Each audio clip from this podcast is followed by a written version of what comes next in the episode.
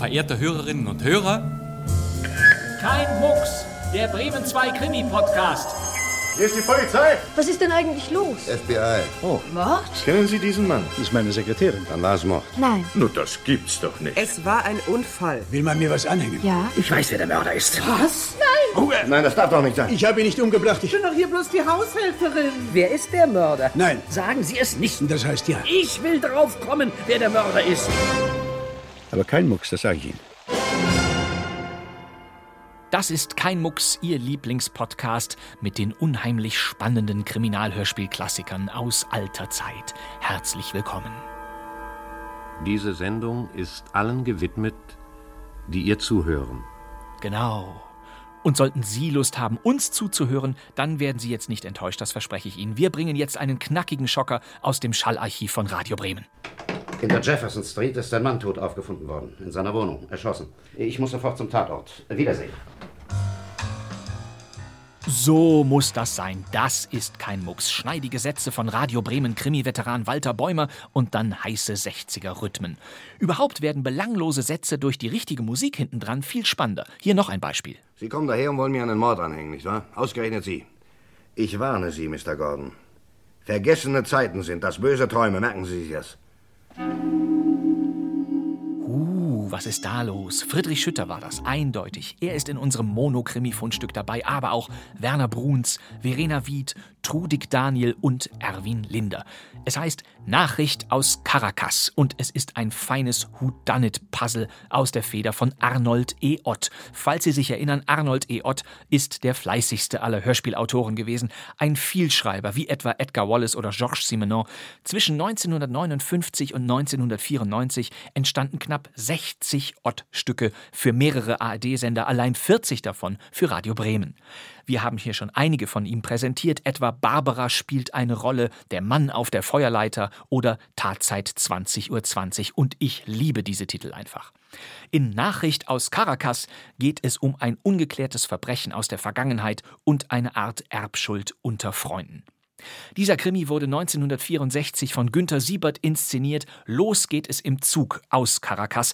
Achten Sie mal auf die erste Frau im Stück, Daisy Warren, gespielt von Verena Wied.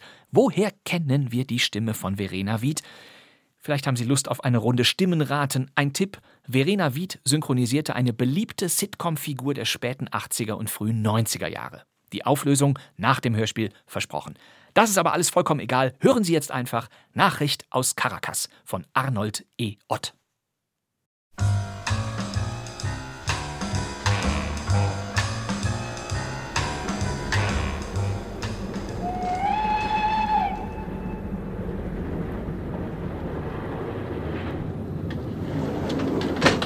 Verzeihung, ist der Fensterplatz frei? Oh, bitte, Sie haben die Auswahl. Äh, Darf ich Ihnen helfen? Oh, sehr freundlich.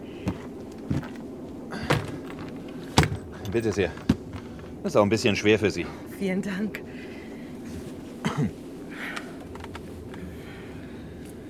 Sie fahren auch nach Kansas City? Ja, ich bin da zu Hause. Und Sie? Oh, ich ging noch zur Schule, als ich zuletzt in Kansas City war.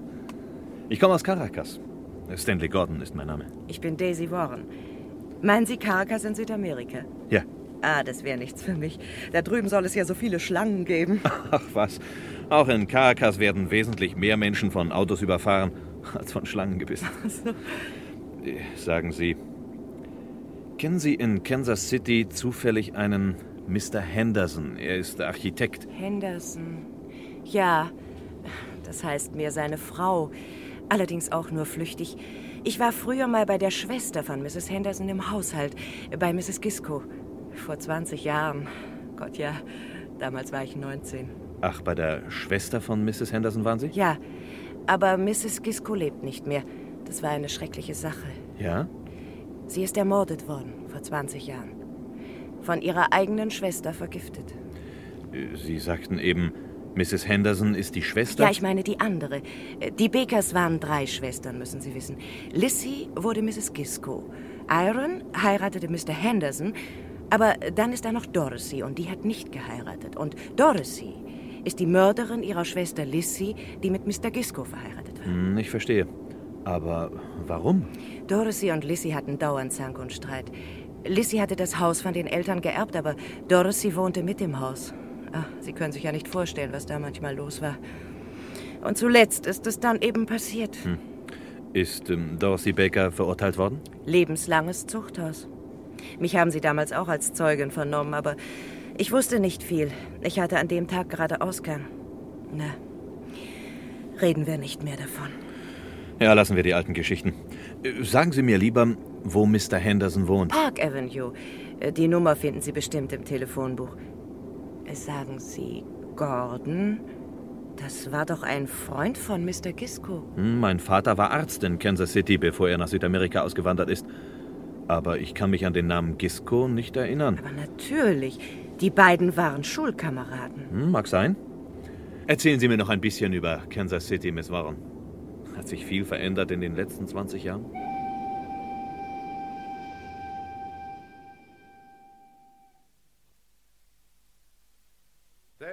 Gordon, direkt aus Caracas. Das nenne ich eine Überraschung. Der alte Henderson freut sich, Sie wiederzusehen. Mr. Gordon, äh, Whisky? Ja, gern. Tja, damals, da waren Sie noch ein kleiner Junge mit Sommersprossen. so, auf Ihr Wohl. Danke gleichfalls, Mr. Henderson. Schade. Meine Frau ist gestern zu einer Freundin nach Florida gefahren. Iron hätte sie bestimmt gerne kennengelernt. Äh, Aber nun erzählen Sie erst mal, wie geht's denn Ihrem Vater? Tja, Michael Gordon und ich waren damals gute Freunde. Auf einmal da hieß es, ich wandere aus, gehe nach Südamerika. Keine weitere Erklärung, keine Briefe, nichts mehr. Äh, Ich muss sagen, ich war etwas enttäuscht von Ihrem Vater. Mein Vater ist tot, Mr. Henderson. Ja, das konnte ich nicht ahnen. Vor drei Wochen. Übrigens bin ich nur auf seinen Wunsch nach Kansas City gekommen. Er hat mir ein paar Zeilen hinterlassen, in denen er mich bittet, einen Brief abzuliefern. Äh, Diesen hier. Äh, An Miss Dorothy Baker, Kansas City, Schwester meiner Frau. Allerdings, Iron hat seit Jahren keine Verbindung mehr zu ihr. Das hat seine Gründe, Mr. Gordon. Ich weiß. Zufällig erzählte mir im Zug jemand davon. Sie brauchen mir nichts weiter darüber zu sagen. Ja, aber wieso dieser Brief? Ihr Vater hat Dorothy Baker kaum gekannt. Wissen Sie, was das zu bedeuten hat? Nein, ich soll den Brief persönlich an Miss Baker übergeben. Nur, wenn sie nicht mehr lebt, soll ich ihn öffnen. Ja, Dann werden Sie den Brief wohl im Zuchthaus abgeben müssen. Mm, Man hat mir geraten, Sie um Ihre Hilfe zu bitten, Mr. Henderson. So, hat man das. Hm. Äh, wie spät haben wir es denn? Ähm, gleich neun. Ah, gut, dann kann ich noch meinen Freund Meadows anrufen. Der ist Staatsanwalt und der wird Ihnen sicher mehr sagen können.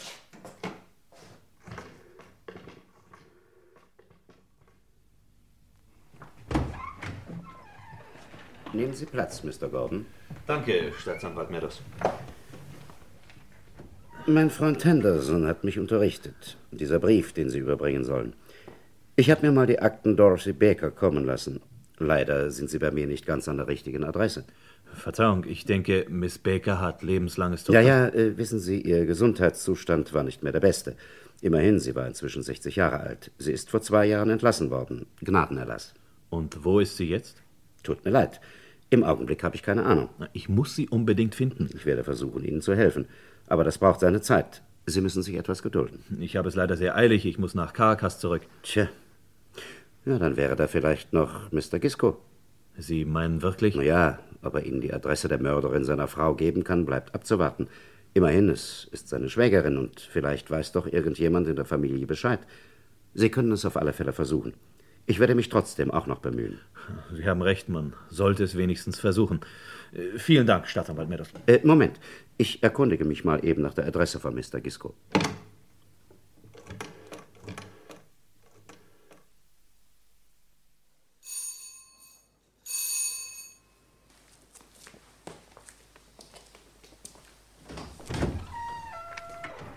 Sie wünschen?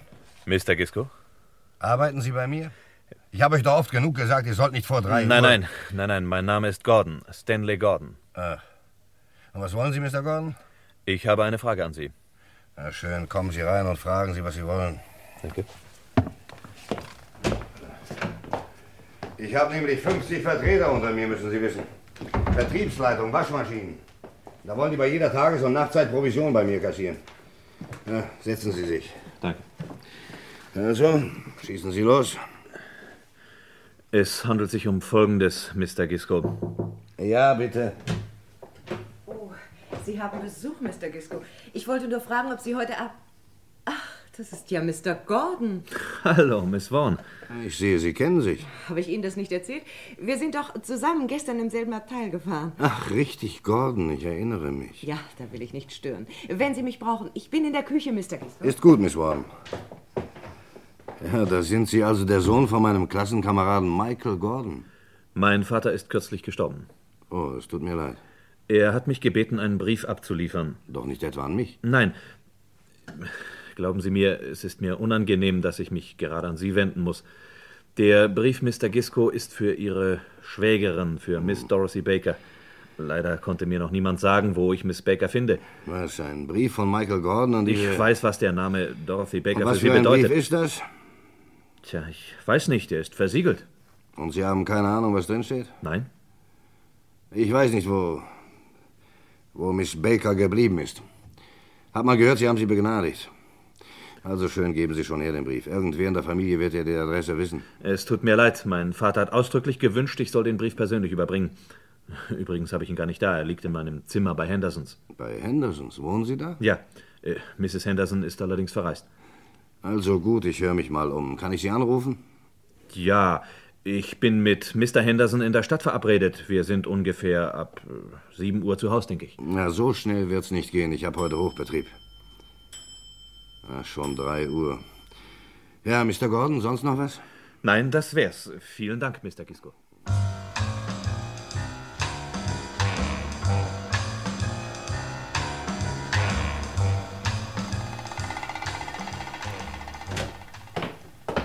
Mr. Henderson, der Brief ist weg.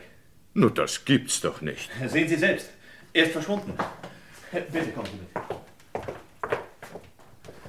Heute Morgen habe ich den Brief hier auf das Bücherbrett gelegt.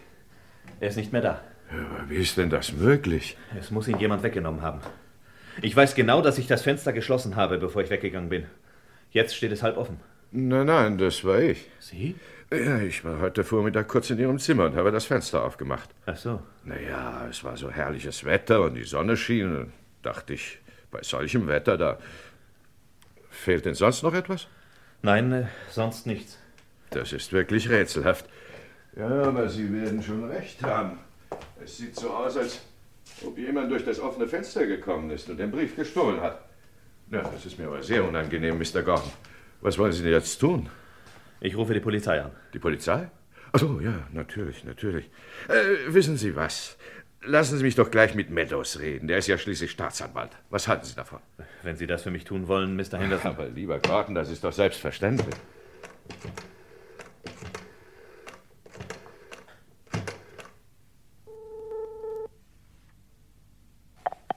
Staatsanwalt Meadows. Henderson, stell dir vor, Meadows, der Brief ist gestohlen worden. Ich erzählte dir doch. das ist aber wirklich dumm. Ich habe gerade die Adresse von Miss Dorothy Baker erfahren. Ja, was meinst du, soll Mr. Gordon tun? Ich denke, er sollte ruhig mal mit Miss Baker sprechen. Vielleicht kann sie etwas darüber sagen, wer an diesem Brief interessiert sein könnte. Ich werde inzwischen die Polizei verständigen. Ja, ja, das ist wohl das Beste. Miss Baker wohnt ganz in der Nähe von Kansas City. Hier ist die genaue Adresse. New Kansas Mountain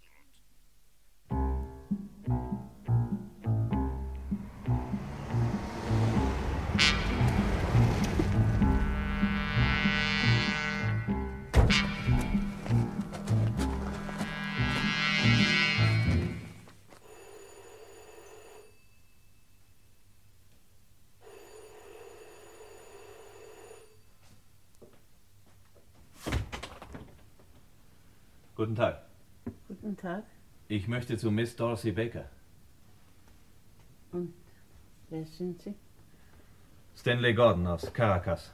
Darf ich hereinkommen? Bitte?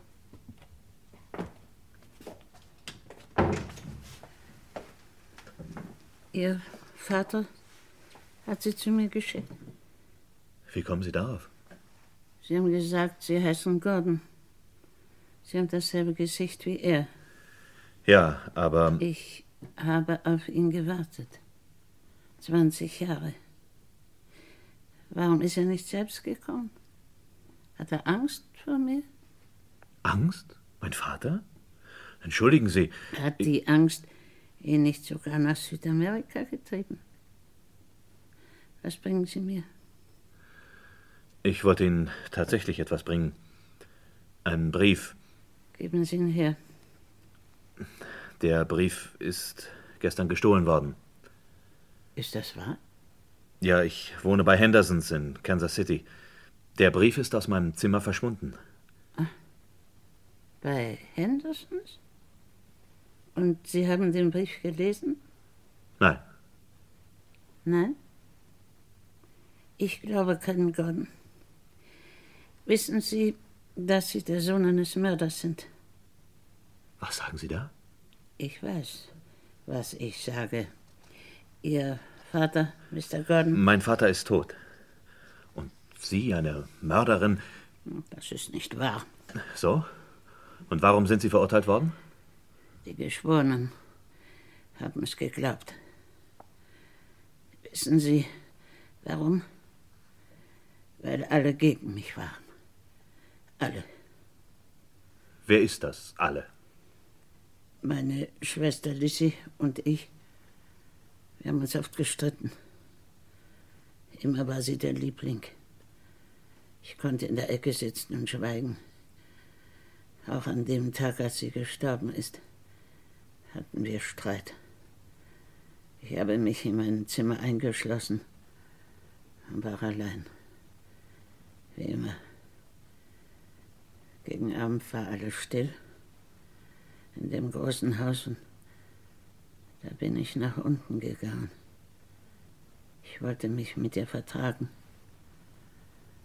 Ich habe sie gefunden. Auf dem Tisch stand Kaffeegeschirr. Sie saß im Sessel. Sie war tot. Hören Sie, Miss Baker. Ich bin noch nicht fertig. In der Kaffeetasse haben sie das Gift gefunden. Sie haben geglaubt, außer Lissy wäre niemand als nur ich im Haus gewesen. Ich allein. Und wie sie mich schlecht gemacht haben. Meine Schwester Irene, die jetzt Mrs. Henderson heißt. Eine Hexe haben sie aus mir gemacht. Hm, Sie hat ja dann auch das Haus geerbt. Was wollen Sie damit sagen? Es kommt noch viel besser. Da war eine kleine Flasche. Sie haben Gift darin gefunden. Dasselbe Gift wie in der Kaffeetasse. Wissen Sie, wo Sie die Flasche gefunden haben? Eine Flasche, die ich noch niemals gesehen hatte. In meinem Zimmer war sie, im Wäscheschrank versteckt. Sie wollten, dass man mich für die Mörderin hält. Es ist Ihnen gelungen. Wer ist das? Sie? Von wem sprechen Sie? Was für Behauptungen sind das? Wer das ist? Eine Verschwörung, Mr. Gordon. Alle. Sie mochten mich nicht. Sie hassten mich. Wer das ist? Gisco. Mr. Henderson, Ihr Vater. Die. Die haben es fertig gebracht. Harry Gisco war im Haus. Ich habe seine Schritte gehört. Aber woher hatte er Gift, Mr. Gordon? Soll ich es Ihnen sagen? Ärzte haben Gift. Nicht wahr? Ärzte? Hm. Sie verstehen mich schon. Ihr Vater hat den Geschworenen gesagt, Gisco wäre von mittags bis abends in seiner Jagdhütte bei ihm gewesen. Aber er war nicht in seiner Jagdhütte. Ich habe seine Schritte gehört. Nachmittags im Haus. Lassen Sie meinen Vater aus dem Spiel. Mein Vater war kein Lügner. Nein. Er war ein sehr angesehener Arzt. Und deshalb haben die Geschworenen ihm auch geglaubt, als er sagte, Gisco wäre bei ihm in der Jagdhütte gewesen. Er hat es auf seinen Eid genommen. Sie hatten es sich genau überlegt. Es war ein Tag, an dem Miss Warren, Giscos Hausmädchen, gerade Ausgang hatte. Sie konnte mir nicht helfen. Wo ist der Brief, Mr. Gordon? Gestohlen? Sagen Sie? Bei Hendersons?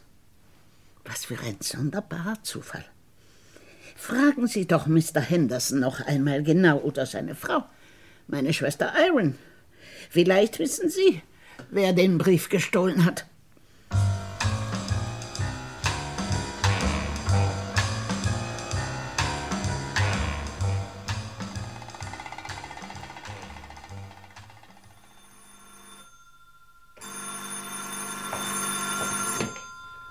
Henderson? Bei Ihnen wohnt doch ein Südamerikaner. Ah, Sie meinen Mr. Gordon? Ist er da? Moment mal. Für Sie, Mr. Gordon. Wer ist denn dran? Er hat sich nicht vorgestellt. Stanley Gordon? Es ist wegen dem Brief. Wer spricht denn da? Ein Freund, Mr. Gordon. Wollen Sie den Brief wieder haben? Die Polizei wird ihn schon finden, wenn Sie das meinen. Bei mir können Sie es bequemer haben. Oh. Und ähm, was soll das kosten? Das meinen Sie doch. Sie möllern. Sie schalten schnell, Mr. Gordon. Wie viel? Tausend. Sind Sie übergeschnappt? 500 hat mir schon wer geboten, aber da ist noch was drin. Lassen Sie die Tricks. 200 Dollar. Ich sagte tausend. Das ist der Brief niemals wert. Kommt drauf an, für wen und was drin steht. Also gut. Ich zahle Ihnen 600 Dollar, das ist mein letztes Wort. 600 könnte vielleicht genügen, wenn es bloß für mich alleine wäre. Ist aber nicht. Na schön. Geht der Brief eben an jemand anders weg. Schade, Mr. Gordon. Moment noch. Wie soll Ihrer Meinung nach das Geschäft durchgeführt werden? Okay. Sie gehen morgen früh um 8 zum Oklahoma Park. Da ist das Museum. Hinter dem Museum spielt ein kleines Mädchen mit einer Puppe, so eine blaue Stoffpuppe. Sie geben der Kleinen einen Briefumschlag mit den tausend. Und der Brief? Den schmeißt ihn dann hinterher einer in Ihren Briefkasten. Alles klar? Wer garantiert mir, dass Sie Wort halten? Ich, Mr. Gordon. Kein Geschäft ohne Risiko. Hören Sie zu. Um acht gebe ich dem Mädchen mit der blauen Puppe 500. Sie schicken mir bis 10 Uhr den Brief. Um elf gebe ich dem Mädchen an derselben Stelle die anderen 500. Da riskiere ich ja 500. Genau wie ich. Kein Geschäft ohne Risiko. Das muss ich mir noch überlegen. Noch eins. Sie bekommen Ihre 1000, aber in zwei Hälften und unter einer Bedingung. Sie haben da was von einem anderen Interessenten gesagt. Namen und Adresse dieses Interessenten schreiben Sie mir schön auf den Briefumschlag. Mit Bleistift bitte. Geht nicht. Na, wie Sie wollen. Dann rufe ich jetzt die Polizei an. Ich habe ein gutes Gedächtnis für Stimmen. Warten Sie. Wenn Sie dem Mädchen die zweiten 500 geben, kriegen Sie dafür einen Zettel, wo Name und Anschrift draufstehen. Abgemacht.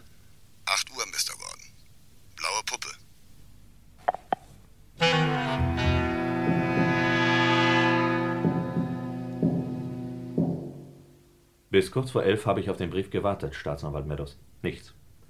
Punkt elf war ich wieder beim Museum. Nichts. Das Mädchen war nicht da. Der Bursche hat sie ganz schön reingelegt, Mr. Gordon. Vielleicht hat er den Brief gar nicht. Jedenfalls hat er jetzt 500 Dollar. Und die Polizei? Bis jetzt keine Spur. Naja, ein Brief, von dem keiner weiß, was überhaupt drin steht. Sie werden zugeben, da gibt's wichtigere Sachen. Ja. Warum hinterlässt mein Vater dieser Miss Baker einen versiegelten Brief? Das muss einen ganz besonderen Grund haben. Aber was für ein. Vielleicht eine heimliche Liebe, was weiß ich. Staatsanwalt Meadows. Lieber Freund, sowas gibt's. Aber warten Sie ab. Ihr Anrufer ist jetzt auf den Geschmack gekommen. Vielleicht meldet er sich nochmal. Sagen Sie, wann verjährt ein Mord? Wie bitte? Wann verjährt ein Mord, Staatsanwalt Meadows? Ich möchte es gern wissen. Komische Frage. Mord verjährt in 20 Jahren, genau mit Ablauf des letzten Tages. Und kann man was dagegen tun? Ich meine, kann man die Verjährung verhindern? Hm, unter bestimmten Voraussetzungen ja. Zum Beispiel? Zum Beispiel ein richterlicher Haftbefehl. Heute sind es genau 20 Jahre seit dem Mord an Mrs. Gisco. Also läuft die Verjährungsfrist um 24 Uhr ab. Ich weiß wahrhaftig nicht, Mr. Wenn also heute bis 24 Uhr ein richterlicher Haftbefehl erlassen würde, zum Beispiel gegen Mr. Gisco. Glauben Sie, Sie können aus heiterem Himmel irgendjemanden verhaften? Ich verstehe Sie nicht. Dieser Brief, dieser Diebstahl, dieser Anruf. Meadows? Wo? Verstehe. Ja, ich komme. Sofort. In der Jefferson Street ist ein Mann tot aufgefunden worden. In seiner Wohnung. Erschossen. Äh, Wir sprechen uns später, Mr. Gordon. Rufen Sie mich so um fünf an. Jefferson Street, ist das nicht beim Museum? Ja, ich muss sofort zum Tatort. Wiedersehen. Auf Wiedersehen, Staatsanwalt Meadows.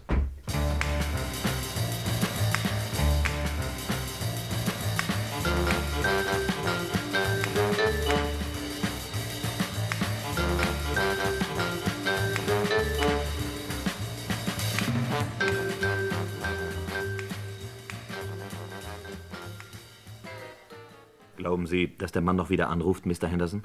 Vielleicht hat er Angst vor der Polizei. Äh, Sie waren doch mit meinem Vater befreundet. Haben Sie jemals bemerkt, dass er sich für Dorothy Baker besonders interessierte? Aber nein, nein, wo denken Sie denn hin? Kein Mensch mochte sie, auch Ihr Vater nicht. Äh, wollten Sie nicht um 5 Uhr bei Meadows anrufen?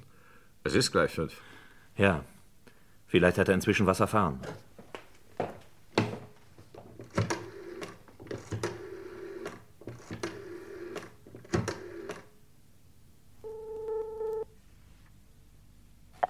Staatsanwalt Meadows. Hier, Gordon. Ah, Mr. Gordon, gerade wollte ich bei Ihnen anrufen. Sprachen Sie nicht von einer blauen Puppe? Ja, das kleine Mädchen, dem ich heute Morgen die 500 Dollar gegeben habe. Würden Sie es wiedererkennen? Ich glaube schon. Erinnern Sie sich an die Kleidung? Ja, ein roter Pullover, dunkelblauer Rock, äh, ziemlich abgetragen schon. Keine Strümpfe und äh, braune Sandalen. Sehr schön. In der Wohnung, wo heute der Mann erschossen worden ist, da lag nämlich eine blaue Stoffpuppe. Obwohl der Mann gar keine Kinder hat. Jefferson Street? Ja. Der Mann war übrigens Waschmaschinenvertreter. Er arbeitet für Mr. Gisco. Für Gisco. Naja, das beweist natürlich noch gar nichts. Wir müssen das Mädchen finden. Und dann den Brief. Vor allem den Brief. Haben Sie Mr. Gisco schon vernommen? Na, Gisco ist in St. Louis, Geschäfte. Ich denke, wir sehen ihn uns morgen mal an. Morgen kommt er heute noch zurück? Ich habe mich in seinem Büro erkundigt. Er ist mit dem Wagen in St. Louis und kommt erst spät in der Nacht zurück. Hm, Können Sie noch zu mir kommen, Mr. Gordon? Etwa in einer Stunde. Ich würde gerne ein Protokoll aufnehmen, die Beschreibung des Mädchens und so weiter. Ja, äh, um sechs bei Ihnen? Gut, Mr. Gordon, um sechs.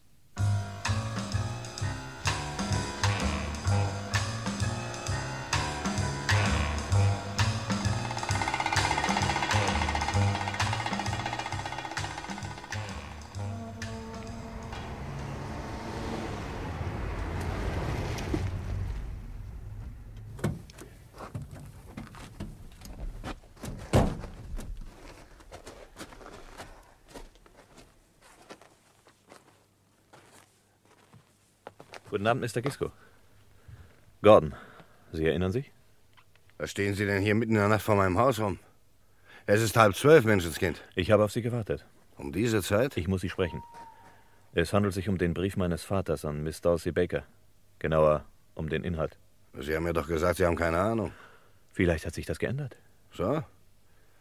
Also schön, gehen wir rein.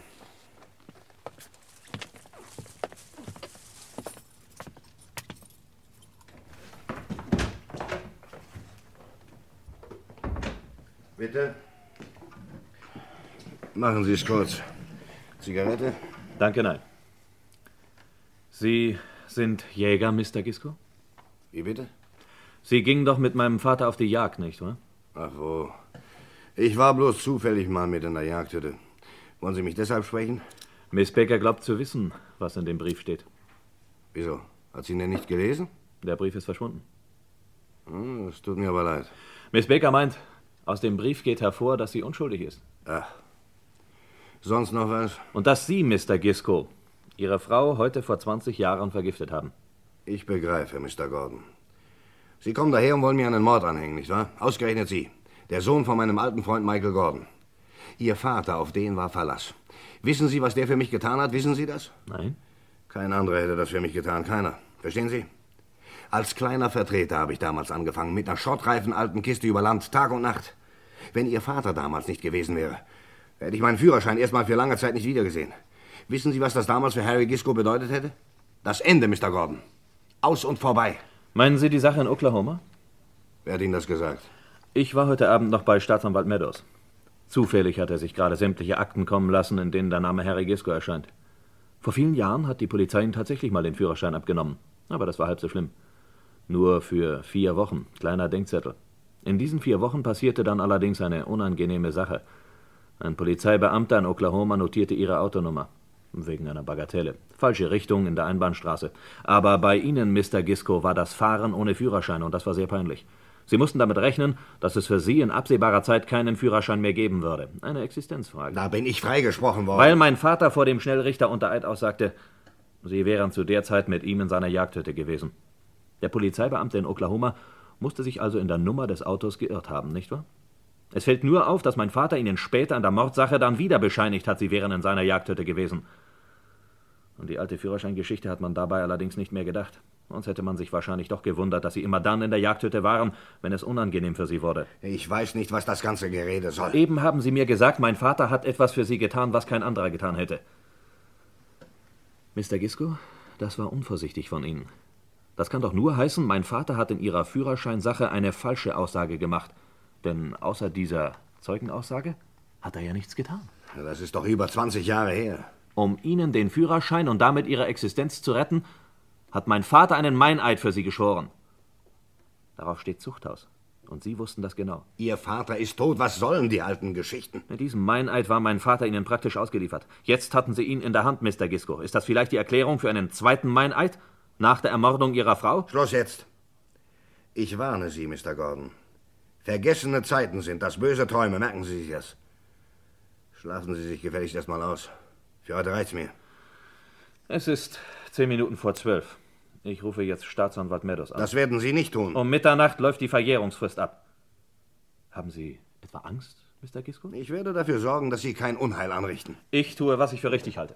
Zurück! Lassen Sie mich los! Zurück, sage ich! Auseinander! Miss Warren. Mr. Gordon hat ein bisschen die Nerven verloren. Ich habe jedes Wort mitgehört. Legen Sie den Telefonhörer weg, Mr. Gordon. Ich denke nicht daran. Sie wissen ja nicht, was hier gespielt wird, Miss Warren. Finger weg vom Telefon! Was wollen Sie mit der Pistole? Ich weiß, wie man damit umgeht. Also? Setzen Sie sich da in den Sessel. Harry, sei so gut und zieh die Vorhänge richtig zu. Mach die Deckenlampe aus. Die Tischlampe genügt. Ich begreife das nicht. Sie sollen sich hinsetzen. Da drüben. Lass ihn nicht aus den Augen, Daisy. Sie schützen einen Mörder. Gisco ist der Mörder seiner Frau. Es gibt keinen Zweifel mehr. Keine Bewegung, Gordon. Wenn Sie nicht still sind, schieß ich. Sie wollen mich töten, um einem Mörder zu helfen? Schweigen Sie. Ich helfe nur mir selbst, damit Sie es wissen, Mr. Gordon. Ich hatte Ausgang. Genau heute vor 20 Jahren. Ich war auf einer Hochzeit. Keiner hat gemerkt, dass ich zwischendurch eine Stunde weg war. Ich war hier, in diesem Haus. Ich habe Mrs. Gisco getötet. Ich allein. Keiner hat es gewusst.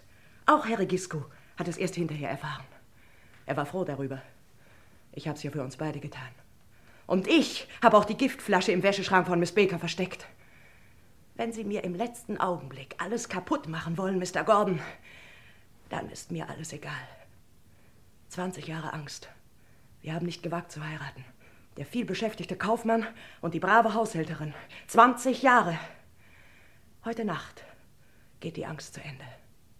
In ein paar Minuten. Miss Warren, heute ist in Kansas City ein Mann ermordet worden, in der Jefferson Street. War das der Mann, der den Brief gestohlen hat? Haben Sie ihn geschickt? Damit habe ich nichts zu tun. Auf solche Leute ist kein Verlass. Er hat Ihnen den Brief nicht gegeben, nicht wahr? Hat er Sie erpresst? Sie hatten Angst vor diesem Brief. Eine Minute vor zwölf. Es kann nichts mehr passieren, Daisy. Mal sehen, wer das ist. Hallo? Hier Staatsanwalt Meadows. Warum machen Sie den Kriminalbeamten nicht auf, Mr. Gisco? Wir haben den Brief gefunden. Was geht mich dieser Brief an? Er geht vor allem Ihrer Haushälterin etwas an. Miss Warren? Wieso denn? Ihr Freund Michael Gordon hat Ihnen damals geglaubt, dass Sie nicht der Mörder waren. Aber Sie brauchten ein Alibi. Da haben Sie sich eben eins verschafft. Haben Sie Michael Gordon gleich erzählt, dass Miss Warren es getan hatte? Oder woher wusste er das? In 20 Sekunden ist es zwölf. Zu spät, Staatsanwalt Meadows. Sie irren sich, Mr. Gisco. Mit dem Mord in der Jefferson Street haben wir nichts zu tun, wenn Sie das meinen. Ja, das weiß ich. Der Fall ist aufgeklärt. Der Mann, der in Ihrem Auftrag den Brief gestohlen hat, hatte einen Partner bei dem Geschäft, Mr. Gisco. Und dem Partner genügten 1000 Dollar noch nicht. Es gab Streit unter den beiden. Da ist es dann passiert, Mord unter Komplizen. Wir haben den Täter schon. Er hat ein Geständnis abgelegt. Und dann hat er uns gesagt, wo der Brief war. Hören Sie die Uhr? Die Frist ist abgelaufen. 20 Jahre sind vorbei. Schlafen Sie gut, Staatsanwalt Meadows. Seit zehn Minuten läuft eine neue Frist. Ich habe den Richter wecken lassen. Er hat den Haftbefehl unterschrieben. Haftbefehl? Gegen Daisy? Gegen Miss Warren? Ja, der Brief, Mr. Gisco. Wir fanden ihn gerade noch rechtzeitig. Nein. Nein, das darf doch nicht sein. Das kann doch unmöglich. Daisy! Hallo. Was ist geschehen? Sind Sie noch dran? Hier ist Stanley Gordon. Miss Vaughan. Sie ist tot. Sie hat sich erschossen. Warten Sie auf mich, Mr. Gordon. Ich komme.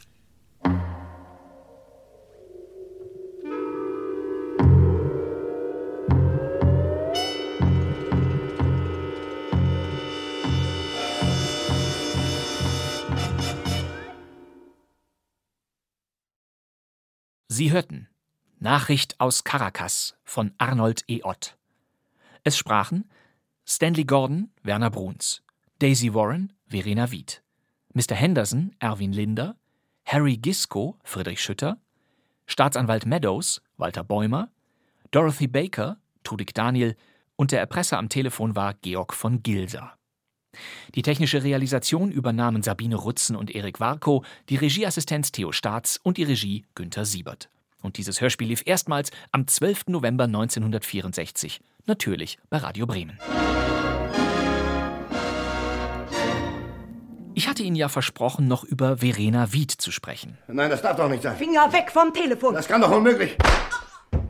Verena Wied und Friedrich Schütter waren das in ihren Rollen als Daisy Warren und Harry Gisco. Schütter hatte 1951 in Hamburg das Junge Theater gegründet, das spätere Ernst-Deutsch-Theater, und Verena Wied spielte dort ab Ende der 1950er Jahre. Beide sprachen zu dieser Zeit auch in vielen langlebigen Hörspielserien mit, vorwiegend in denen des NDR, wie etwa in Gestatten, mein Name ist Cox oder Die Jagd nach dem Täter. Und beide waren gefragte Synchronschauspieler. Verena Wied sprach ab 1990 eine sehr beliebte Sitcom-Rolle. Ratet mal, was ich gefunden habe.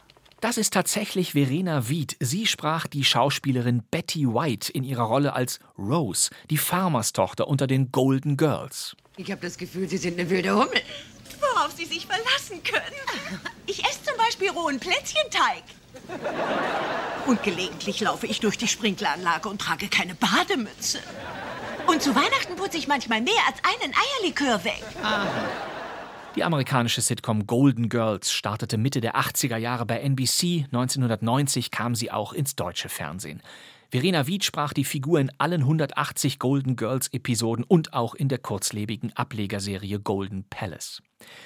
Friedrich Schütter sprach natürlich den Serienstar Lorne Green als Commander Adama in Kampfstern Galactica und als Ben Cartwright in Bonanza.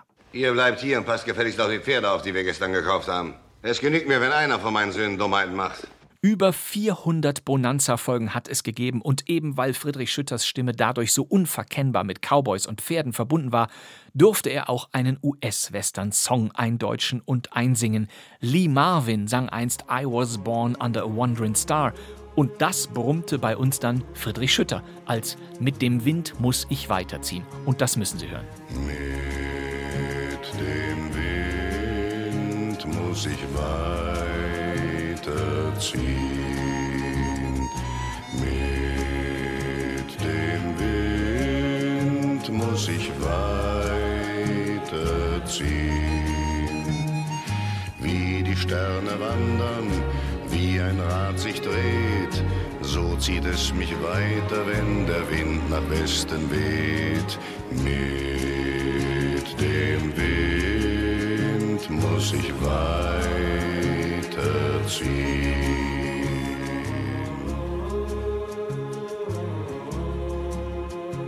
Schön, nicht wahr? Friedrich Schütter singt Lee Marvins Mit dem Wind muss ich weiterziehen. Und das muss ich nun auch.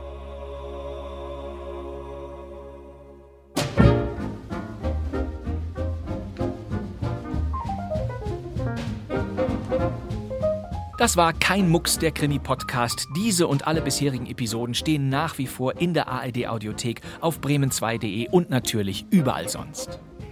Sie wollen sicher wissen, wie es weitergeht.